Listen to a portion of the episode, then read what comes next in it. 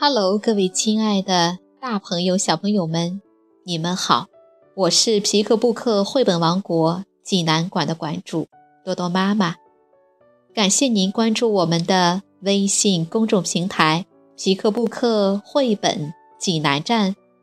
今天给大家推荐的故事名字叫做《我要大蜥蜴》。济南的朋友们可以到皮克布克绘本馆里来借阅这本书。小朋友们，你们准备好了吗？下面就跟着多多妈妈一起走进皮克布克绘本王国吧。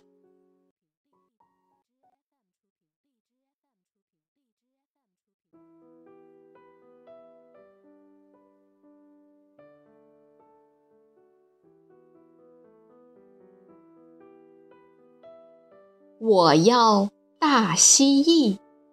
美国凯伦·考夫曼、欧洛夫文，美国大卫·卡特罗图，沙永玲翻译，湖北美术出版社出版。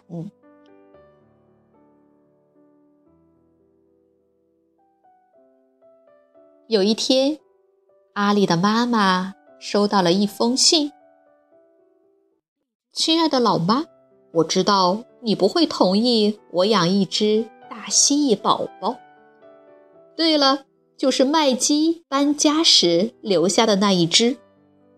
但我有非养不可的理由，请听我说：如果我不养它，它就会被送给史丁基，而史丁基的狗狗罗奇就会一口吃掉它。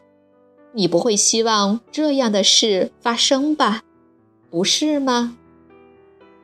你多愁善感的儿子，阿利亲笔。不久之后，妈妈回信了：“亲爱的阿丽，我很高兴你这么富有同情心，但我怀疑。”史丁基的妈妈会让罗奇钻进大蜥蜴的笼子里。不过你这一招挺不赖的。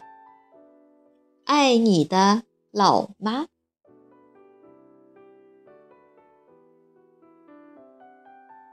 阿丽又给老妈写了一封信。亲爱的老妈，你知道吗？大蜥蜴。非常安静，而且很可爱。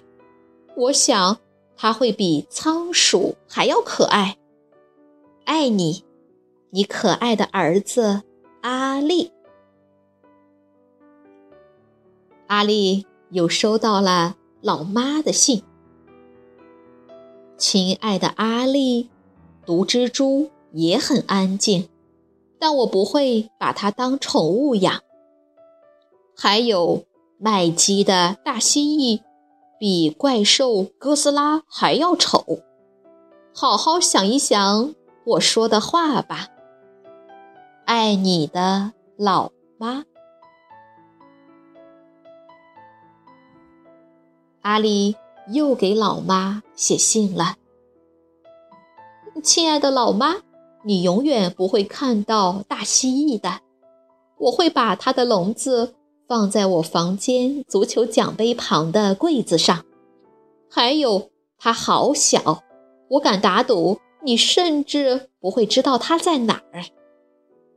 爱你，献上千千万万又零一个吻，阿丽。老妈又给阿丽写信了，亲爱的阿丽，大蜥蜴。可以长到一米八那么长，你的整个房间都会被塞爆，更别提你的柜子了。放不放奖杯都一样。爱你的老妈。阿丽又继续给老妈写信。亲爱的老妈，一只大蜥蜴。要花十五年才会长得那么大，这是麦基告诉我的。那时候我已经结婚了，或许已经住在自己的房子里了。爱你，你聪明又成熟的孩子，阿丽。没过多久，老妈又给阿丽写了一封信。亲爱的阿丽，如果你养了一只长一米八的爬虫，你想想，有哪个女孩愿意嫁给你呢？爱你、关心你的老妈。阿丽继续给老妈写信。亲爱的老妈，别提什么女孩不女孩的。现在我需要一个新朋友，这只大蜥蜴会是我一直盼望的兄弟。爱你，你寂寞的孩子，阿丽。老妈又给阿丽写信了，亲爱的阿丽，你已经有一个弟弟了。爱你的老妈，阿丽又给老妈写信了。亲爱的老妈，我知道我有一个弟弟了，但他只是一个小宝宝，一点儿都不好玩。如果我有一只大蜥蜴，我会教他耍把戏等等玩意。弟弟不会玩把戏，他只会。打嗝和便便，爱你，觉得恶心巴拉的阿丽。阿丽又收到了老妈的回信：“亲爱的阿丽，我怎么知道你已经准备好养宠物了呢？还记得上回你把课堂的鱼带回家时发生什么事了吗？爱你的老妈。”阿丽又给老妈写信：“亲爱的老妈，如果我知道鱼会跳进意大利面酱汁的话，我绝对不会把瓶盖打开的。爱你，得到教训的儿子。”又加了一句：“大蜥蜴是不喜欢意大利面的。”老妈。给阿丽写信了，亲爱的阿丽，那么就这样说定了，我让你试养一下大蜥蜴，那你会怎么照顾它呢？爱你的老妈。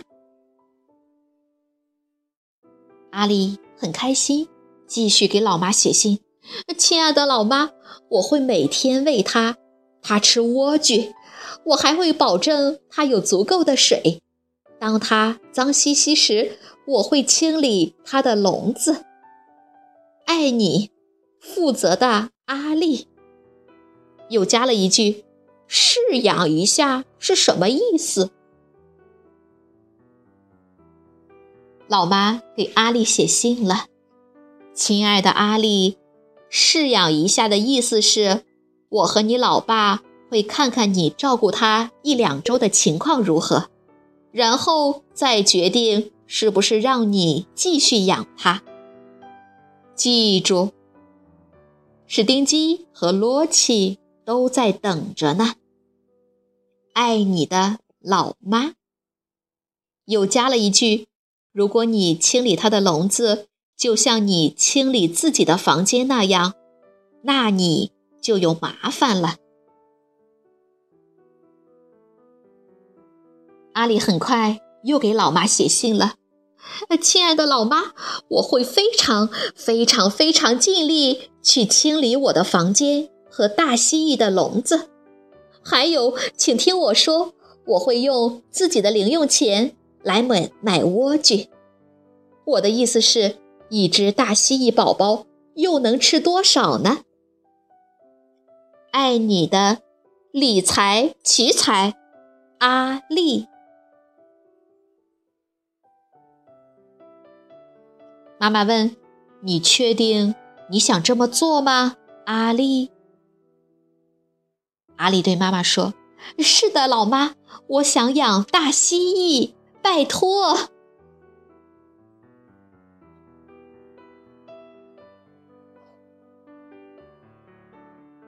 妈妈对阿丽说：“亲爱的阿丽，看看你的柜子上。哇塞，原来一只大蜥蜴正好好的放在了柜子上。啊，谢谢你，谢谢你，妈妈。